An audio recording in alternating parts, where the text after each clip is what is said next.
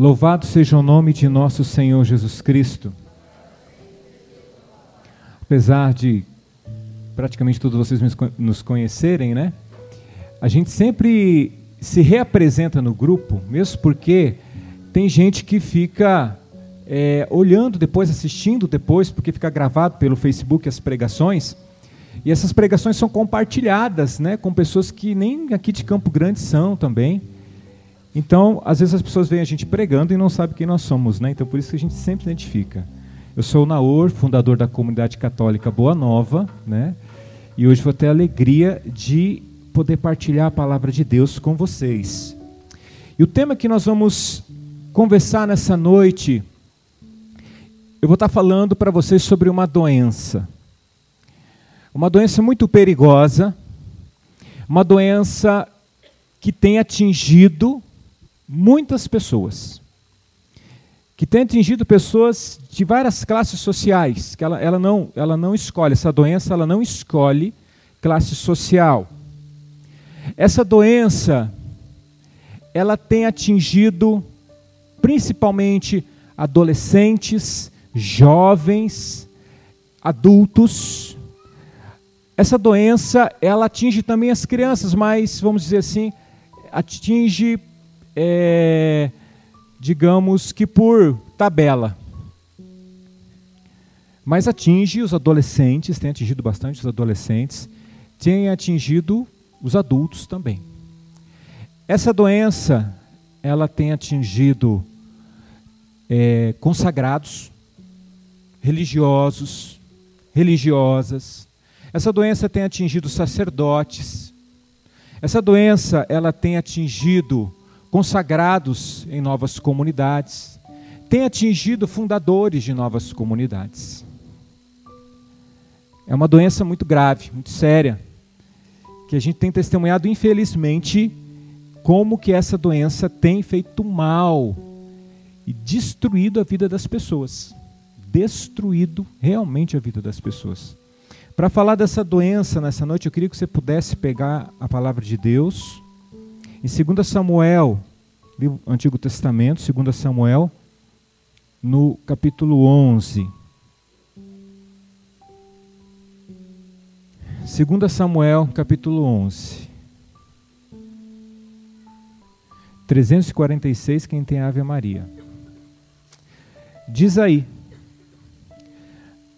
o tema, adultério de Davi.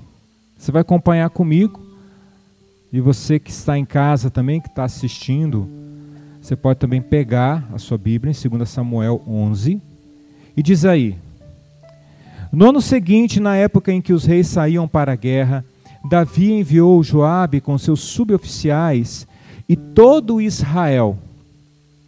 Eles dev devastaram a terra dos amonitas e sitiaram Rabá. Davi ficou em Jerusalém. Uma tarde, Davi, levantando-se da cama, passeava pelo terraço de seu palácio. Do alto do terraço avistou uma mulher que se banhava e que era muito formosa. Informando-se Davi a respeito dela, disseram-lhe: É Betsabeia, filha de Elião, mulher de Urias, o Iteu. Então Davi mandou mensageiros para a trazerem. Ela veio e Davi dormiu com ela. Ora, a mulher, depois de purificar-se de sua imundície menstrual, voltou para sua casa e, vendo que concebera, mandou dizer a Davi: Estou grávida.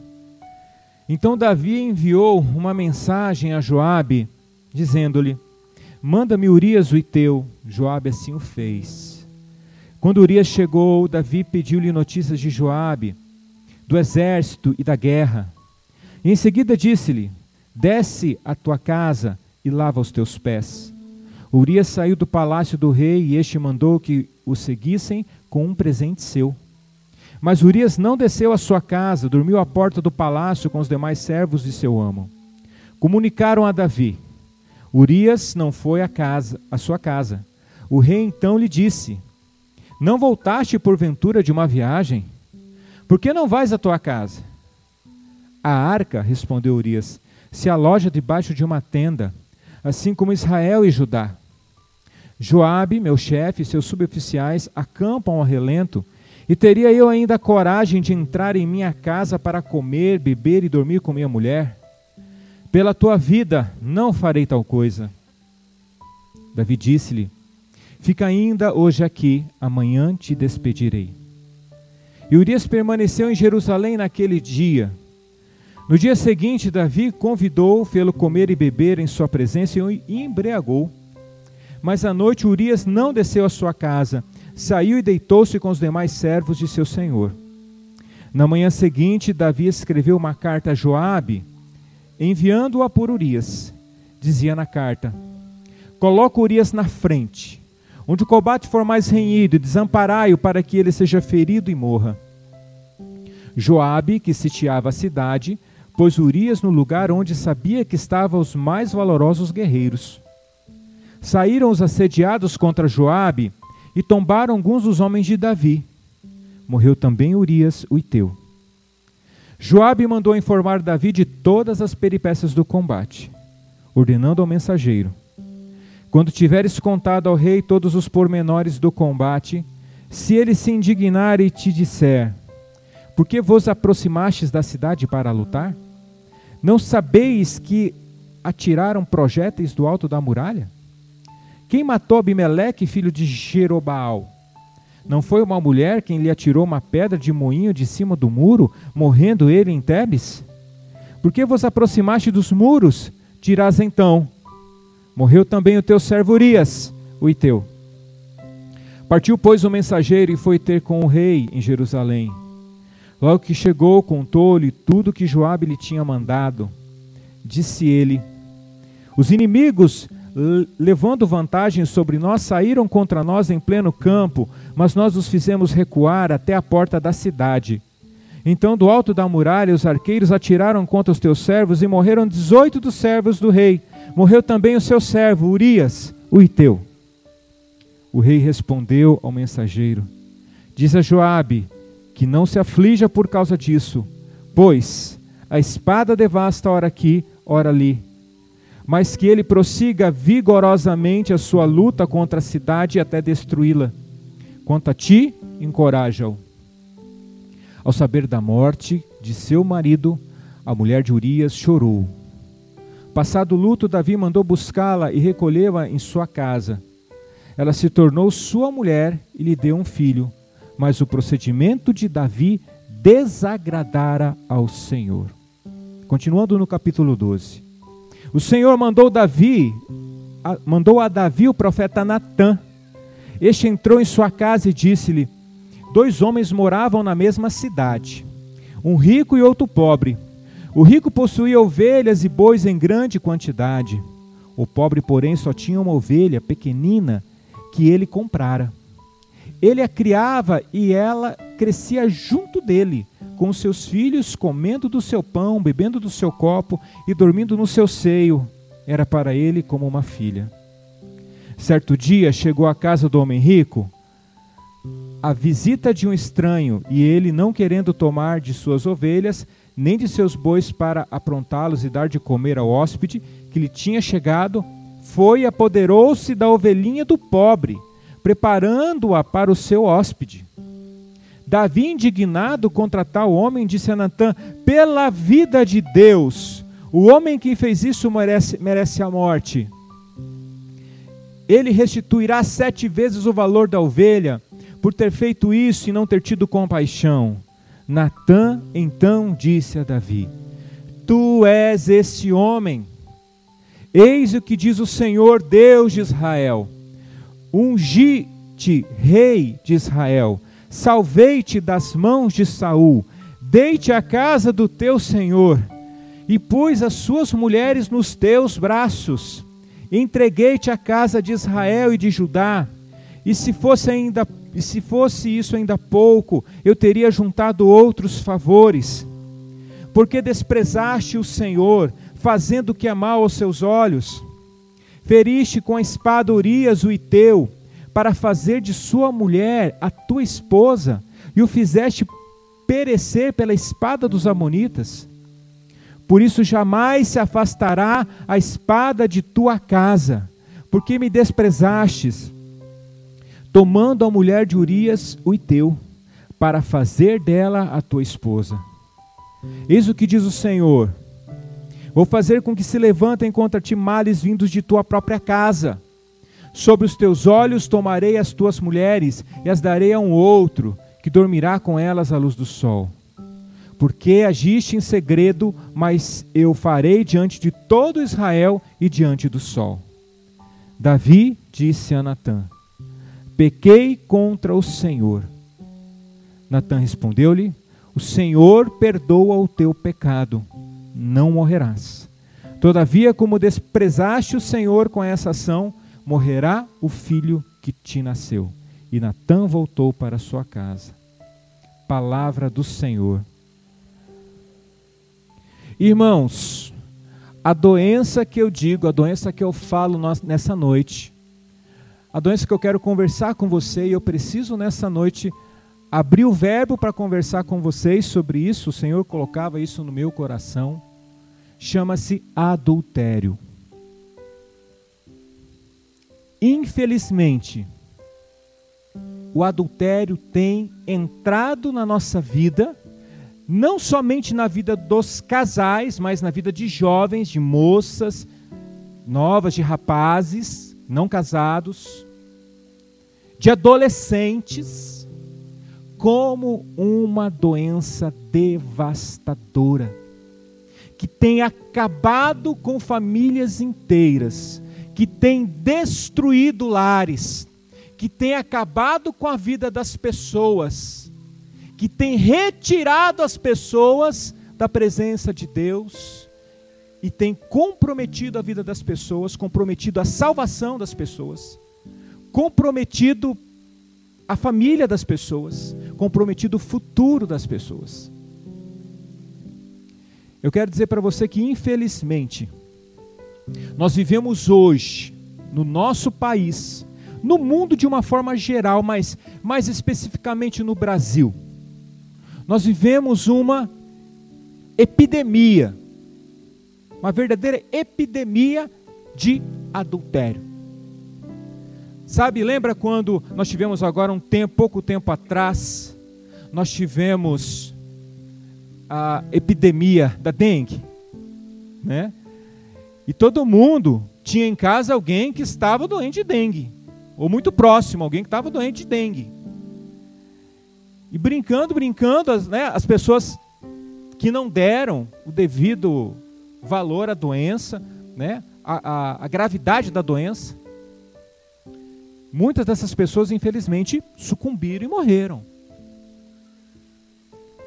O adultério, gente, ele tem, infelizmente, Infelizmente, o adultério ele tem destruído as nossas casas, as nossas vidas, entrado na nossa vida e nós não estamos nos dando conta do prejuízo e dos riscos que nós estamos correndo. Eu quero citar para você aqui um, um instante, estou pegando meu celular para mim poder fazer isso. Eu quero mostrar para você a gravidade da coisa.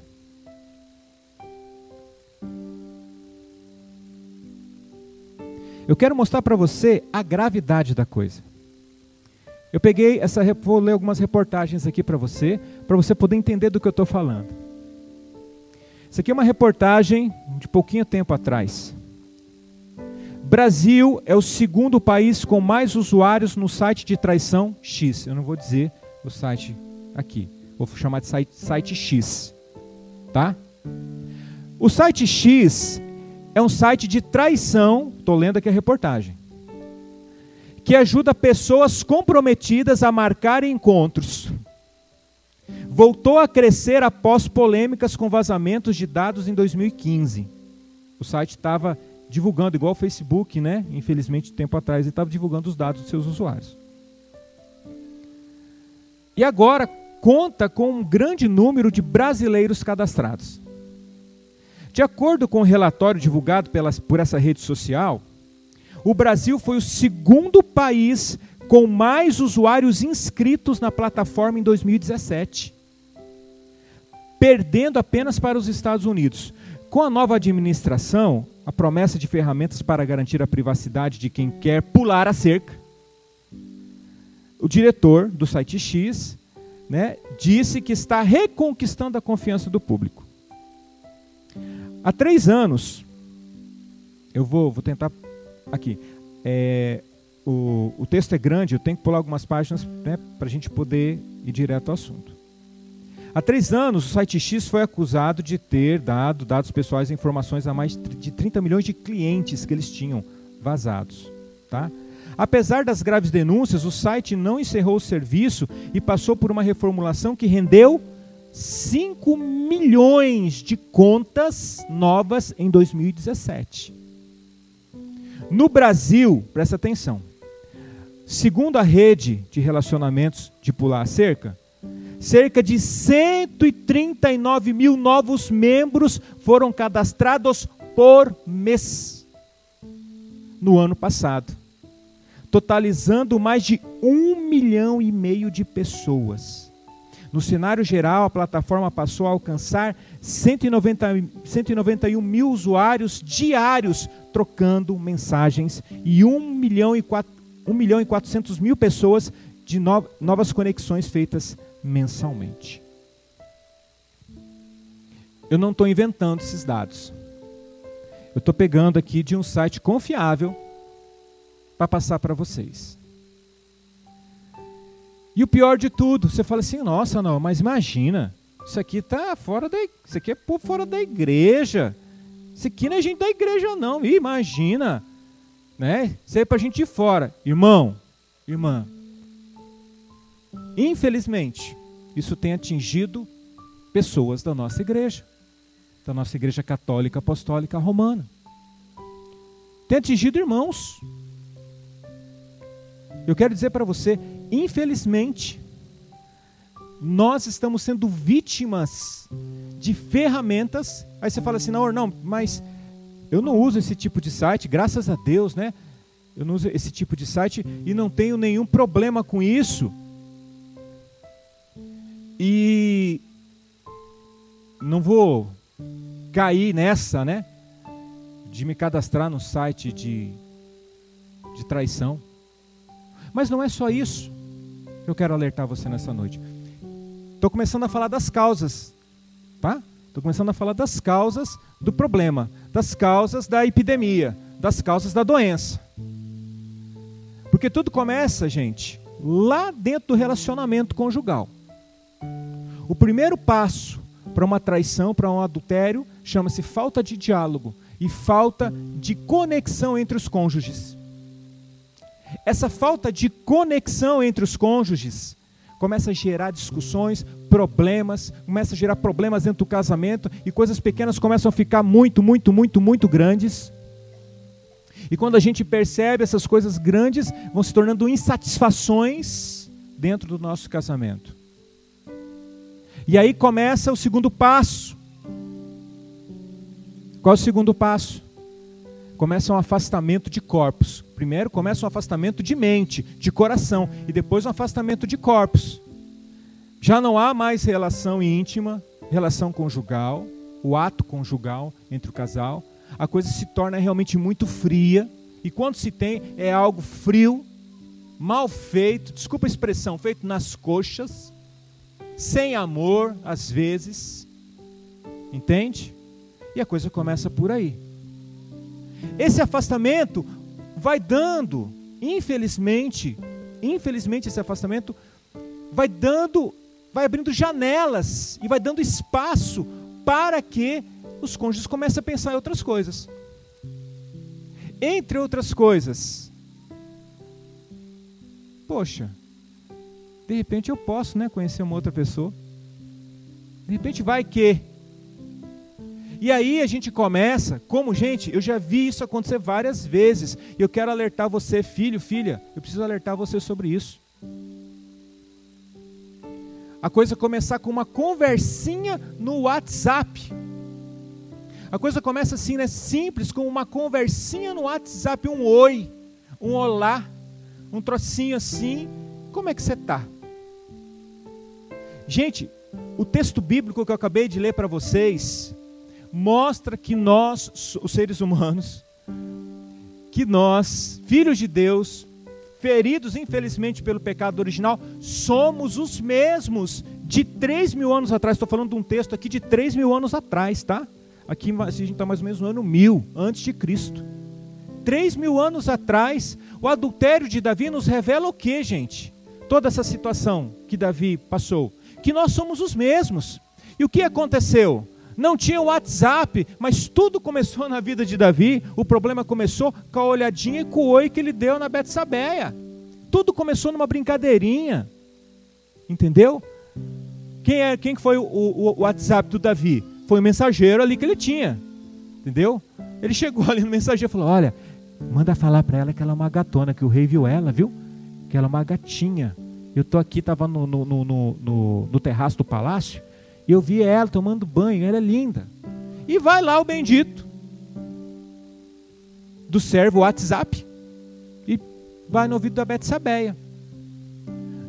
A mulher, em vez de se recatar, de mandar o rei para aquele lugar, o que, que, ela, o que, que ela faz? Manda falar também que eu só, olha, achei ele um gato. Principalmente quando coloca aquela coroa, né? Sabe? Quando ele desfila. Esse, ele é lindo. Aquela barba dele, meu Deus. E vai o servo WhatsApp. Chega com a mensagenzinha pro Davi. Cara, ela realmente tá te dando a bola. Deu certo. Então fala para ela, ó, amanhã, nove horas, um jantarzinho aqui na casa, na casa é, nupcial, aqui na casa real, tá? Vai ter um cordeiro, vai ter uma, um frango. Manda, manda ela dizer e vai lá o, o servo WhatsApp de novo. E fica nisso, ficou nisso, gente. Imagina, a coisa ficou assim, mensagenzinha. Até na hora que ela aceitou, hum, meu marido está viajando, meu marido está fora, está na guerra. Cada um com seus problemas, né? É a profissão dele. Eu estou aqui sozinha, solitária. Coitada de mim. E o que, e o que, que ela faz? Vai jantar com o rei. Gente do céu. Quantas vezes, filho, filha, você coloca, infelizmente, por uma besteirinha, por uma imprudência, o teu casamento em risco. Foi o que aconteceu com a Betsabeia. Talvez ela nem tivesse querendo trair o bendito do Urias. Mas ela chegou lá e foi encantada pelo rei. Cara, esse Davi devia ser muito bom de lábia. E tá, tá, tá, para daqui, para dali, tchau, pum, aconteceu o negócio. E depois que a gente vê o texto, né? Eu, eu acho que se, naquela época, se existisse esse site X aqui, o Davi deveria estar inscrito nele. Certeza. Com o nome fantasma, com fake, né? Mas ele estaria escrito lá. E aí, gente, o que acontece? Vem a consequência, né? Daqui a pouco eu vou falar um pouquinho sobre as consequências disso. Estou falando ainda sobre as causas. Então a coisa começa assim, né? Uma coisa simples, tal, de repente, pum, acontece. E o pior, o pior é que quando acontece, a gente gosta. Infelizmente a gente se arrepender porque isso pode acontecer na vida de uma pessoa, é um pecado, como qualquer outro. Mas o problema é quando você gosta do negócio e aí começa, né? Como um vício, como um vício, como essas pessoas que estão nesses tipos de sites aqui, gente. Nesses tipos de sites, porque se torna um vício. A traição se torna um vício. O adultério se torna um vício. Se torna uma doença que você quer ter. Você já viu? Uma doença que você fala, não, eu quero ter essa doença. Ele sabe que é ruim, ele sabe que traz consequências ruins, sabe que pode destruir a sua vida, destruir o seu casamento, mas vai lá e continua a insistir, falando para o mosquinho da Aedes aegypti, né? Vem, pica mais, vai, vai, vai. Eu quero pegar mais uma dengue, vai. Ah, outra, está deliciosa essa dengue, mais outra.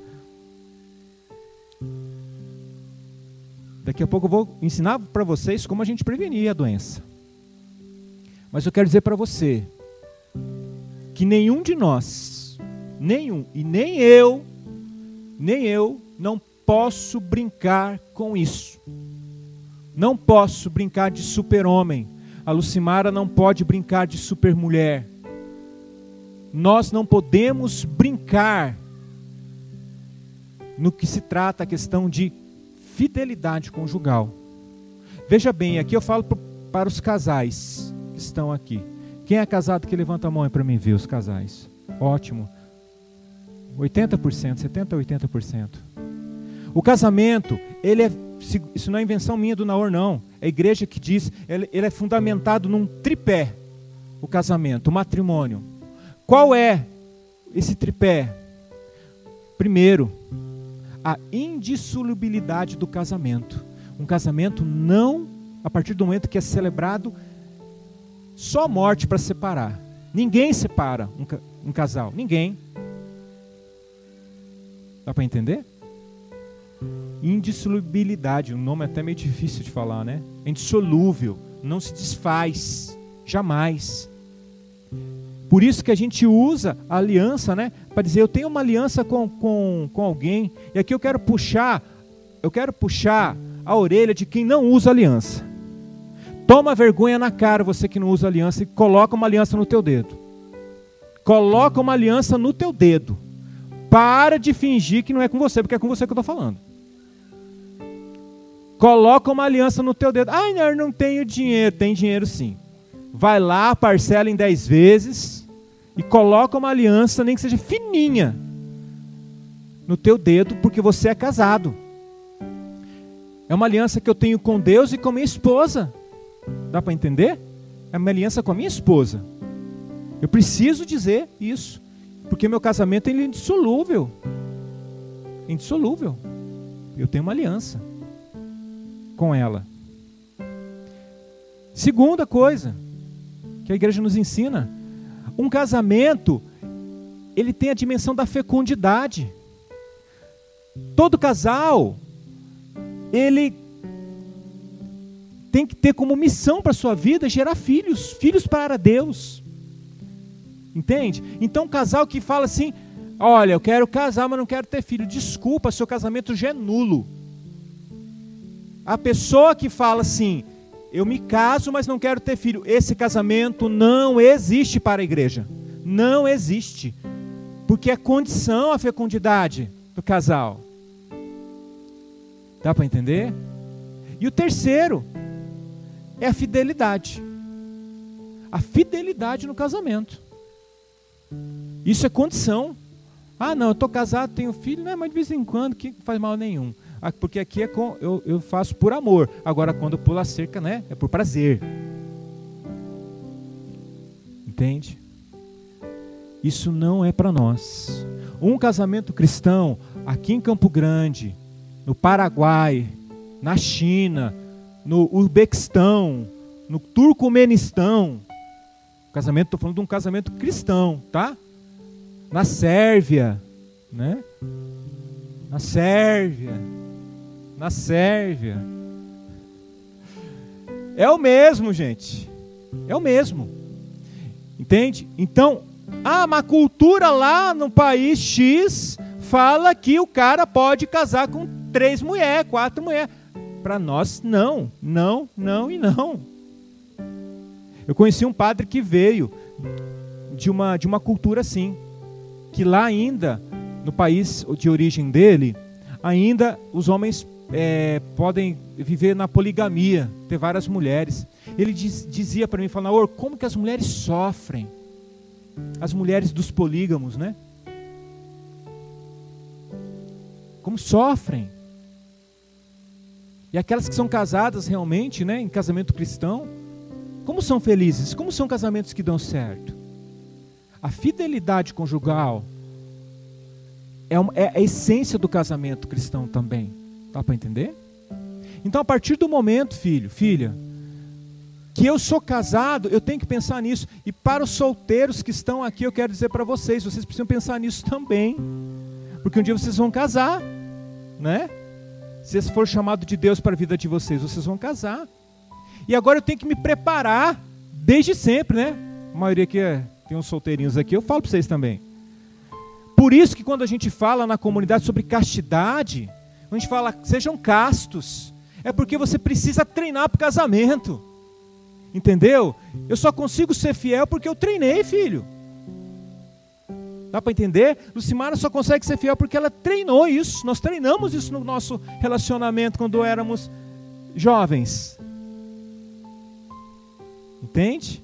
E é uma graça para nós, a nossa fidelidade conjugal, porque nós treinamos isso. Então quero dizer para você, que é jovem que está aqui, se você quiser fugir dessa doença, filho, filha, você que é jovem que está aqui, viva a castidade, pelo amor de Deus, viva a castidade, não é moralismo barato, não. Se você quer ser feliz, de verdade, viva a castidade. Na hora é dura, é difícil, filho, ninguém, nunca foi fácil para ninguém, não foi fácil para mim nem para Luci, mas é possível. E nós hoje, graças a Deus, como outros irmãos que a gente conhece, conseguiram ter na sua vida grandes frutos pela vivência da castidade lá atrás. Entende? Então eu preciso dizer para você: evite o primeiro gole. Não queira provar da doença. Se todo mundo está provando da doença e se esbaldando essa doença, não queira. Eu quero dizer para vocês: eu tenho aconselhado e aqui eu tenho que ser muito sincero com vocês, gente. Há anos e anos e anos eu tenho, eu e Lucimara, temos aconselhado pessoas com que tiveram essa dificuldade do adultério nas suas vidas, ou por uma questão pontual, foi lá, aconteceu um, um fato, ou, ou pessoas que viveram no adultério durante muito tempo. E como é difícil, né, Lu? Como é doído para ambas as partes, como é doído para poder reconstruir. Como é difícil, gente como é sofrido. Vocês não imaginam o sofrimento das, de ambos no casamento. E pior, né? O sofrimento dos filhos nisso. Porque na hora que se pula cerca, ninguém pensa nos filhos, ninguém pensa no que os filhos vão sentir, na repercussão daquilo. Porque aquilo traz uma repercussão negativa para o casamento traz uma contaminação espiritual negativa para o casamento. Eu entro na palavra de novo. Ah, não, para, será que é isso mesmo? Olha o que aconteceu com Davi. Houve uma consequência do pecado do adultério gravíssimo com Davi. Não dá tempo de a gente ler todo o livro de Samuel. Eu quero, eu quero que você leia depois os capítulos subsequentes. Eu vou contar para você o que aconteceu com Davi. Primeira coisa, o filho do adultério morreu. Começa por aí. O filho do adultério morreu. Segundo, lá na frente, depois de anos, Davi colheu frutos muito ruins disso. Um dos filhos dele, Absalão, se revoltou contra o próprio pai. Sabe por quê? Dentro da casa de Davi, um dos filhos dele, que com certeza viram, ouviam a safadeza do pai, ouviu falar da, da safadeza do pai, sabe o que, que um dos filhos de Davi fez? Atentou contra a própria irmã. Estuprou a própria irmã. E o Absalão, que era um dos irmãos, ficou sabendo que Tamar, sua irmã tinha sido abusada, chegou e falou para Davi: Pai, faz alguma coisa. Davi, como tinha o rabo preso, né? O que, que o Davi fez? Davi ficou quieto não fez nada.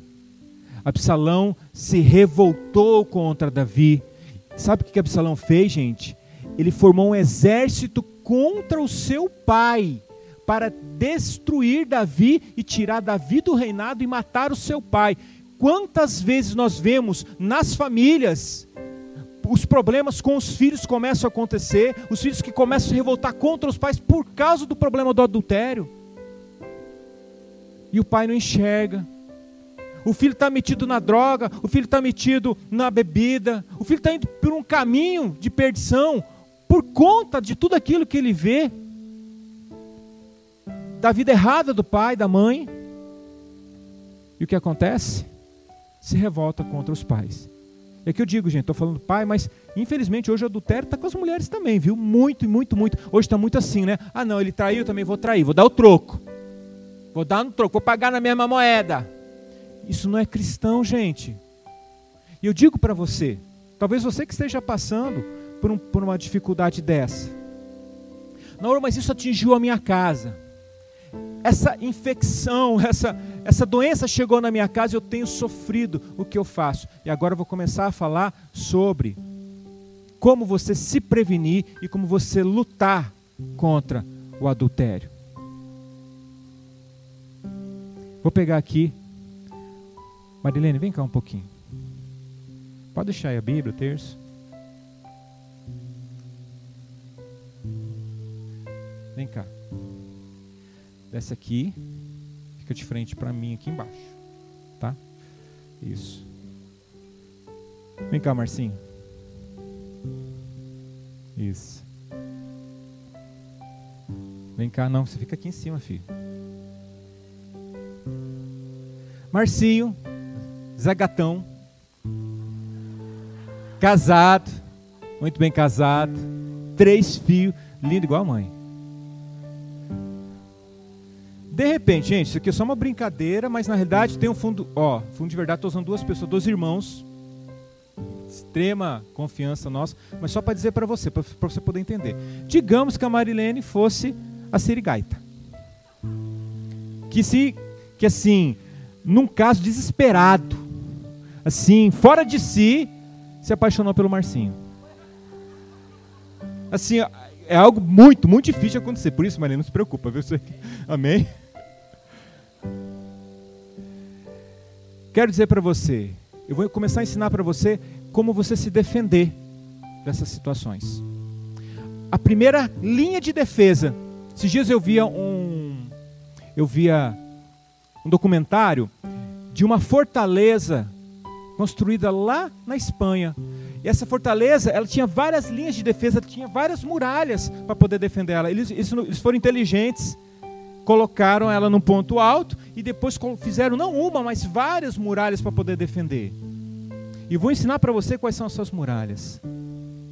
A primeira muralha que você precisa ter para você defender a sua vida contra essa doença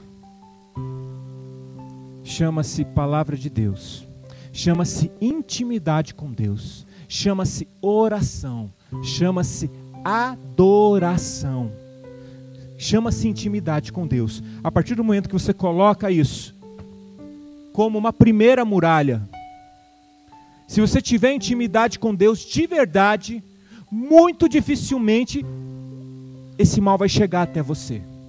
Porque sabe por quê? Porque quando a gente conhece a palavra, a gente teme a Deus. E por mais que a gente se sinta tentado, e quem de nós estamos longe de sermos, né, não sermos tentados? Né? Quem pode dizer, ah, eu nunca vou ser tentado nessa área? Mentira. Você pode ser tentado sim. Mas se você teme a Deus, a primeira coisa que vem no coração, eu temo ao meu Senhor. Eu pertenço a Ele, eu sou dele. Eu tenho, eu tenho, eu tenho um compromisso com o meu Deus. Dá para entender? É a primeira barreira que você tem que ter. Se você não está rezando, se você não está adorando, se você não está com vida de oração, se você está longe de Deus, desculpa, mas a primeira muralha já foi para o chão. A primeira muralha já caiu e você já está de frente com o perigo, filho. Então volte à vida de oração. As moças e os moços solteiros que estão aqui, vocês precisam rezar para resistir à tentação. Que muitas vezes o homem casado vai chegar na vida de vocês, moças. Ou a mulher casada vai chegar na vida de vocês, moços. E se vocês não estiverem rezando, não tiverem a primeira muralha, acabou. A primeira muralha é essa. A segunda muralha. A Aline não está aqui, né? A Aline não está aqui. Mas vou chamar a Lucimar aqui, representando a Aline. Vem cá, mamãe. A segunda muralha, vem aqui, é o teu próprio cônjuge. A partir do momento que você tem um bom relacionamento, Lucimar está fazendo aqui às vezes da Aline, que você tem um relacionamento bom com a tua esposa, com o teu esposo, dificilmente o mal vai chegar. Sabe por quê? Mesmo que vier uma tentação e uma tentação forte, você vai partilhar, você vai ter coragem de falar. Fala, olha, estou sendo tentado, me ajuda, reza por mim. Dá para entender? É a segunda linha que você tem que colocar como como ajuda do teu casamento. Você precisa confiar nela, você precisa confiar nele. Ah, não, estou com um problema no meu relacionamento é, é, íntimo com a minha esposa. Resolve isso, filho. Resolve isso, filha. Eu não estou conversando mais, não tenho tempo. Resolve isso. Não deixa a muralha desguarnecida, não deixa a muralha caída. É segunda linha de defesa tua. E a terceira linha de defesa, vem vocês três aqui. Vocês três. Pode vir, Adilson.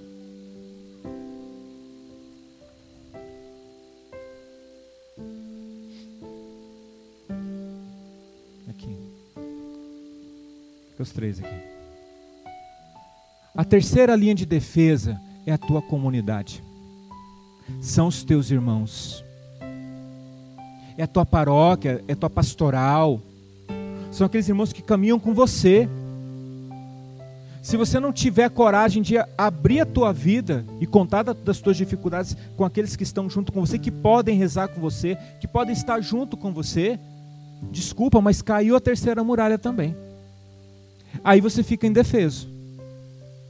Eu quero dizer para você que talvez uma das muralhas, muralhas mais fortes na nossa vida para que a gente não caia no engano dessa doença é essa muralha aqui dos irmãos.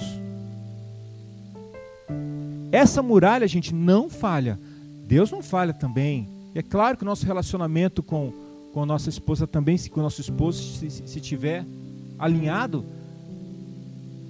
não vai falhar. Mas, digamos que você não esteja rezando e que você esteja mal no teu casamento. Essa terceira muralha aqui, ela é forte.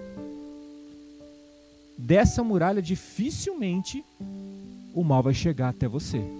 Mas você precisa fazer valer isso. Você precisa estar com os teus irmãos. Você precisa abrir seu coração com os teus irmãos. Pode voltar para o lugar, irmãos, obrigado. Sabe o que, que me entristece? É depois que a coisa acontece que a pessoa vem conversar comigo. Por que, que não conversa antes? né? Por que, que não vem antes quando está sendo tentado? E achei, eu acho bonito, gente. Achei bonito esses tempos quando. Não foi um, não, vários homens vieram assim, não, eu estou com um problema, por exemplo, né? É um problema grave que hoje a, a, a traição pode começar também por aí. Eu tenho problema com pornografia. Aí eu tô com muita vergonha de te falar isso, mas eu, eu tenho. Eu falei, não, irmão, vergonha de quê? Você está disposto a mudar? Está disposto a dar passos? Está disposto a, a, a, reconstruir a tua vida? Vamos junto, né? É um vício como álcool, é um vício como é, droga, né? É um vício como comida. É um vício, é um vício. Vamos trabalhar esse vício. Vai, vai ter momentos, primeiro momento de, de dificuldade para superar, vai, mas lá na frente vai ter vitórias na tua vida. Então começa a falar das tuas fraquezas com os teus irmãos. Começa a partilhar, moças, falem das suas fraquezas com as suas irmãs. Sabe? Mulheres casadas, falem das suas fraquezas com suas irmãs. Se vocês não partilharem das suas fraquezas, filho, filha, dificilmente você vai conseguir superar isso. Dá para entender? Eu acho legal, quando a gente estuda né, o corpo humano, como são esses mecanismos de defesa né, nosso. O primeiro mecanismo de defesa nosso é a pele.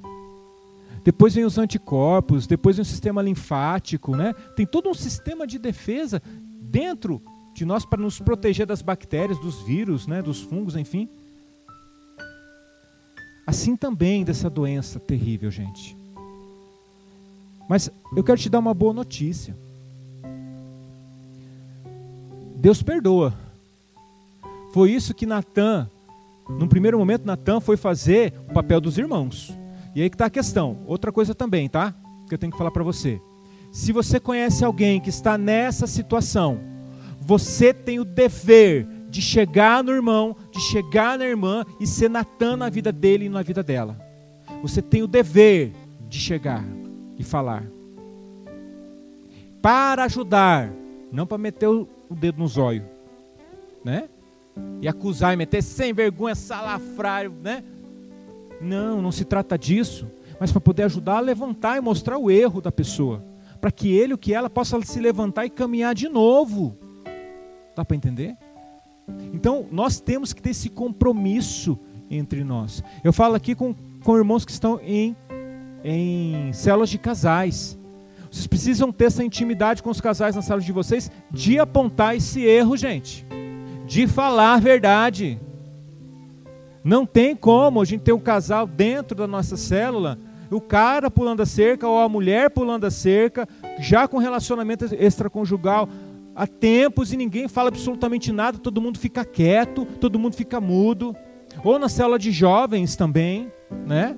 Sabe que, que, que o fulano ou ciclano está tendo um relacionamento extraconjugal com um homem casado, com uma mulher casada, e todo mundo fica quieto, todo mundo finge que não está acontecendo. É preciso chamar do lado, é preciso ter a coragem de dar uma de e falar: filho, Deus não está se agradando dessa situação. Toma cuidado porque você está comprometendo a vida de alguém, você está comprometendo a família de alguém, você está comprometendo filhos de alguém, você está comprometendo a salvação sua e de outra pessoa. Ah, mas eu não consigo sair. Consegue sim. Consegue sim, consegue. É só você reconstruir esses muros que eu acabei de mostrar para vocês aqui. E é perfeitamente, gente, plausível você reconstruir o muro dos irmãos, da tua comunidade, o muro do teu relacionamento com a tua esposa, com o teu esposo, afinado, e o muro do teu relacionamento com Deus. É plenamente plausível. Então quero dizer para você, termino dizendo para você, é necessário a gente tomar atitude quando essa doença tenta chegar até nós e se ela chegou, e se infelizmente chegou na tua casa ou no teu casamento, se isso é coisa do teu passado, toma cuidado. Toma cuidado, porque essa doença, quando, quando já tocou alguém, a pessoa tende a ser mais frágil nessa área. Então toma cuidado. Mas a boa notícia está aqui, Deus perdoa. Né? Natan falou, Deus perdoa o teu pecado, Davi. Vai ter algumas consequências ruins aí, mas Deus perdoa o teu pecado. E é claro, quando nós estamos com Deus, a gente que se coloca diante de Deus, até essas coisas ruins também, Deus acaba tirando uma coisa boa para poder nos edificar. Para terminar, eu quero ler com você.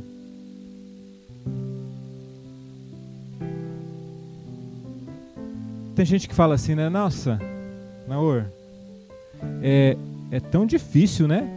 você fugir da, do adultério. Mas uma vez eu ouvi o padre Jonas contar essa história e fui atrás na internet e vi que realmente ela procede. E termino contando essa história, para que você possa tomar cuidado.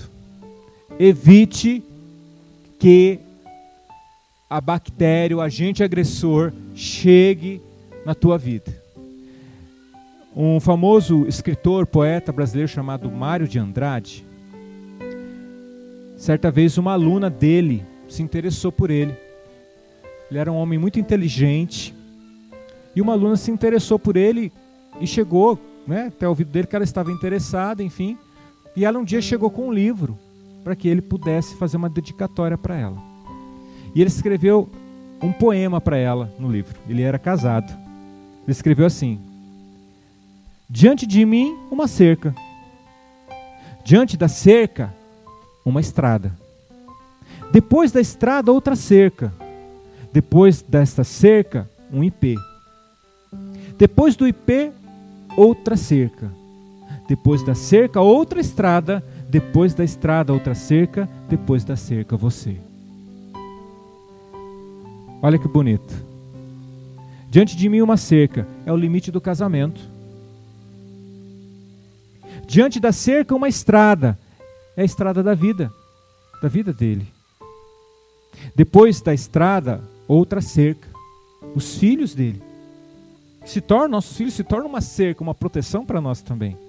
Depois dessa cerca, um IP. Um IP bonito, né, gente? Já viu um IP florido? Sabe quem é um IP? A esposa. O esposo um IP.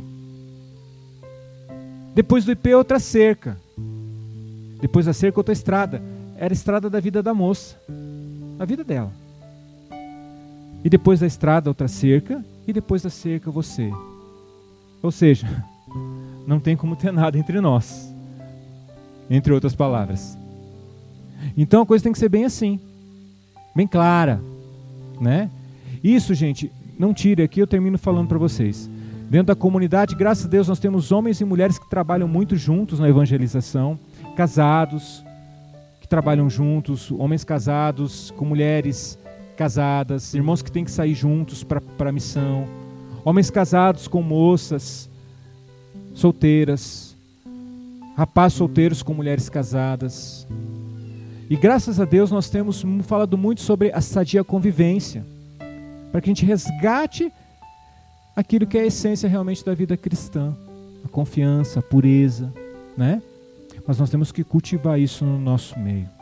Quero convidar você a ficar em pé para a gente poder rezar tudo isso. Eu sei que não é um tema fácil, mas eu precisava falar como um pai espiritual que ama seus filhos, como um pai que vê, né, e nós que estamos mais à frente da comunidade lidamos com muitos problemas, a gente vê que é um problema real eu quero dizer para você, filho, Jesus falava o seguinte, quero falar principalmente para os homens aqui, ó, homens comigo aqui.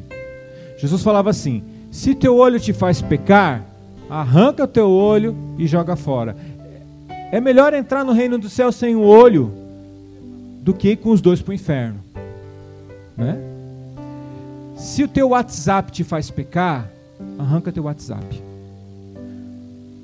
Se o teu Facebook, se, sua, se a tua rede social te faz pecar, arranca e joga fora. Ah, não, eu não tenho nenhum problema realmente a rede social para me interagir de forma sadia e me traz como estar conectado com as pessoas de uma forma sadia. Ótimo, parabéns para você. Mas se você é do tipo fraco, do tipo que fala assim, olha, não dou conta, não brinque com a tua fraqueza. Não brinque com a tua fraqueza. Se a internet for para você um problema, não use a internet. Estou sendo muito claro com vocês. Não use. Nós, infelizmente, temos acompanhado pessoas que começaram brincadeirinhas em, em, em rede social e que hoje colhem frutos amargos de adultério nas suas vidas. Mas se isso não é o teu teu problema. E a rede social não foi feita para isso, né, gente? Dá para entender que o problema não é a rede, né? Aí de repente, sei lá, o como que é o cara lá do Facebook, o Zuckerberg, né? Ele pega uma pregação minha lá, traduz e fala assim: "Nossa, o cara que destruiu o Facebook". Não se trata disso. O problema somos nós, né? O problema sou eu. Se por mim, eu conheço irmãos que saíram de rede social porque realmente falam, não é para mim. Entende? Eu, te, eu, estou na rede social, eu tenho uma missão. Tenho uma missão. Mas se um dia fizer mal para mim ou para minha família, eu me comprometer, não tenho sombra de dúvida. Falar, gente, valeu pelo tempo que eu fiquei, tchau, fui. Por enquanto, tenho como missão, me ajuda como missão. Me ajuda a levar aquilo que Deus me colocou à frente, né? Para poder pregar, levar a palavra, enfim. Mas se de repente não te faz bem, olha bem para isso. Não vale a pena, tá bom? Quem está aqui com a esposa com o esposo? Fica junto com o teu esposo, com a tua esposa aí. Quem está junto? Isso. Vem cá, Lu.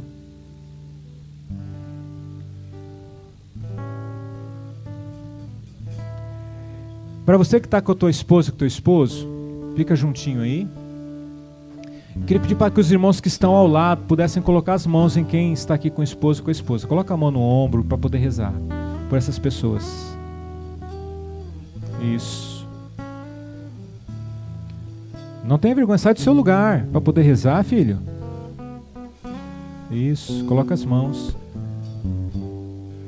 Nós queremos ser homens e mulheres de Deus. Nós que estamos aqui, que somos casados, sabemos toda a responsabilidade que pesa sobre nós. Um casamento é uma missão. Um casamento não é um conto de fadas. Um casamento não é uma história hollywoodiana. Um casamento não é um livro, uma ilusão, uma fantasia. Um casamento é luta, é batalha espiritual, é criar os filhos com muita luta nesse mundo maluco, é poder ser fiel, é dar a vida um pelo outro. Então por isso eu queria que você pudesse rezar pelos casais que estão aqui. Senhor, nós queremos te pedir agora nesse instante que o Senhor derrame do teu amor, da tua graça, do teu Espírito Santo sobre esses casais. Te pedimos, Senhor, a tua graça nessa noite sobre todos os casais que estão aqui presentes, os casais que estão também acompanhando pela internet, Senhor. Só com a vossa graça nós podemos, Senhor, erguer estes muros sobre o nosso matrimônio, Senhor.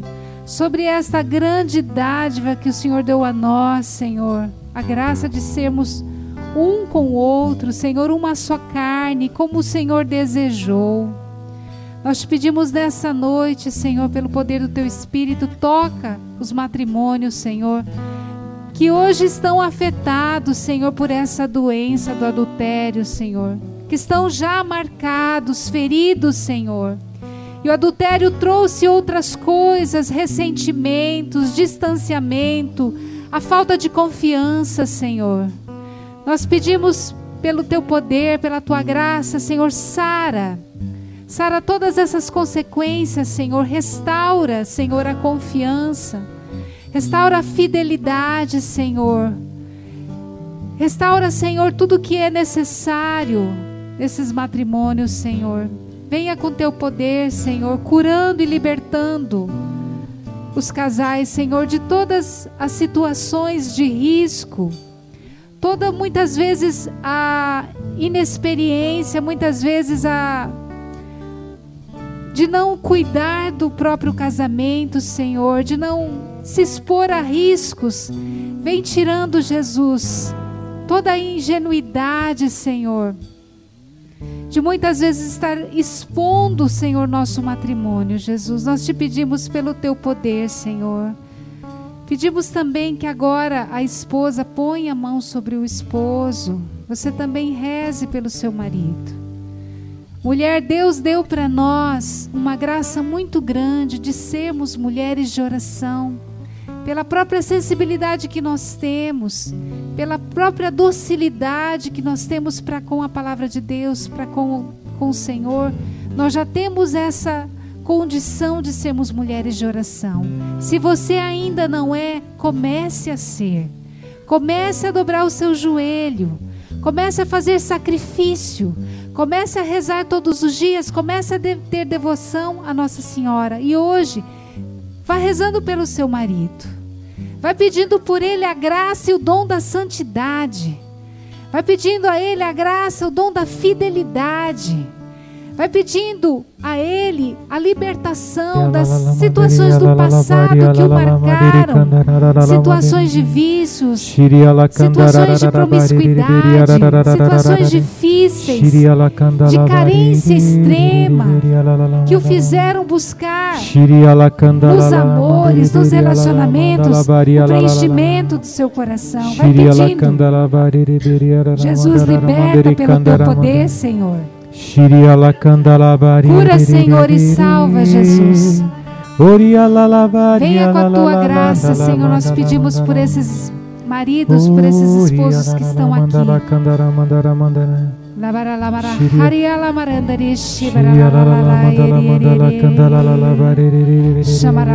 Agradeça a Deus pelo esposo. Agradeça ao Senhor por esse esposo que Ele colocou na sua vida. Se comprometa com Ele, de ser uma boa esposa, de fazer a sua parte, de viver bem com Ele, de buscar as soluções dos problemas que vocês têm vivido. Obrigado, Senhor. Você também agora, homem, coloca a mão sobre o coração da sua esposa agora para você poder rezar por ela. Pedir ao Senhor que a encha de sabedoria hoje, com a graça do Espírito Santo. Vá pedindo, você tem esse poder, você é o sacerdote da casa, para que ela te ajude a ser santo para que o Espírito Santo dê a elas sabedoria. Venha Espírito Santo hoje, dê toda a sabedoria às nossas irmãs casadas que estão aqui, para que elas possam ser para nós esse sinal, essa presença tua Espírito Santo na nossa vida, que elas possam nos alertar dos riscos e dos problemas, que elas possam ser essa, esse doce sinal de alerta na nossa vida também. E você que está aqui, que não está com teu esposo, com tua esposa agora, você que está aqui, que não está com teu esposo, com tua esposa, levanta teus, teus dois braços para o alto agora. Você que não está aqui com teu esposo, com tua esposa. E agora você que é casado vai rezar e coloca a mão. Você que, que é casado está com a esposa, com a esposa, coloca a mão sobre esses irmãos que estão com os braços levantados aí. Isso, vai rezar por eles também. Traga a tua mente agora. O teu esposo, a tua esposa que não está aqui, por algum motivo. Talvez teu esposo tua esposa talvez até esteja num caso de adultério. Não esteja com você nesse instante, mas traga agora a tua mente, reze por ele, por ela agora.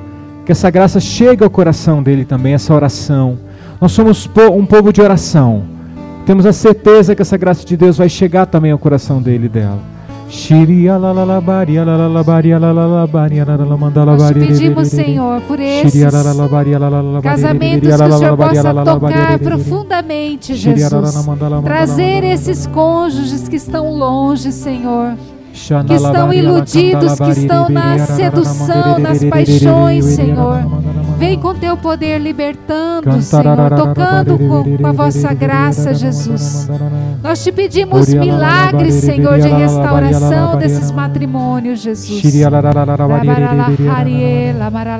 E te pedimos também hoje, Senhor, pode baixar os teus braços.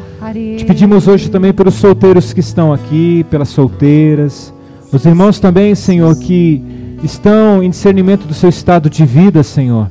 Nós pedimos agora que o Senhor dê a graça do entendimento, da fidelidade também a esses irmãos, a essas irmãs, para que se preservem, Senhor, também de todo esse mal, que tragam no seu coração o temor, Senhor, um temor sadio ao teu nome, para que possam se afastar Senhor. de todo o mal. Nós te Sim, pedimos Jesus. também, Senhor. Finalmente, Senhor, nós rezamos por todos nós agora, pelos irmãos que não estão aqui. Rezamos por aqueles irmãos que conhecemos de anos também, de estrada, Senhor, que estão com seus, com seus casamentos comprometidos por esse problema grave do adultério, Senhor. Temos a certeza que o Senhor quer curar e sarar, Senhor.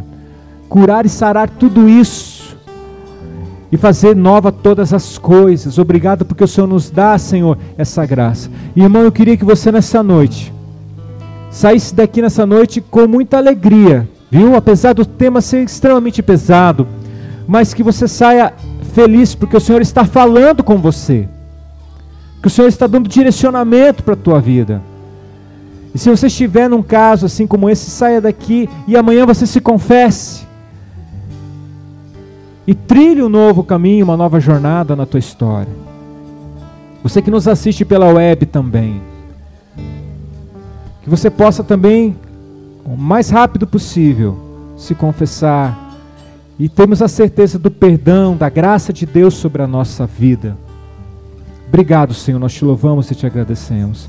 E finalmente nós rezamos cantando, pedindo pelas nossas famílias, pedindo a intercessão da Sagrada Família, que nós tenhamos no nosso casamento, nos nossos casamentos, nossos relacionamentos conjugais, toda a fidelidade necessária para que nós possamos crescer rumo à vontade de Deus.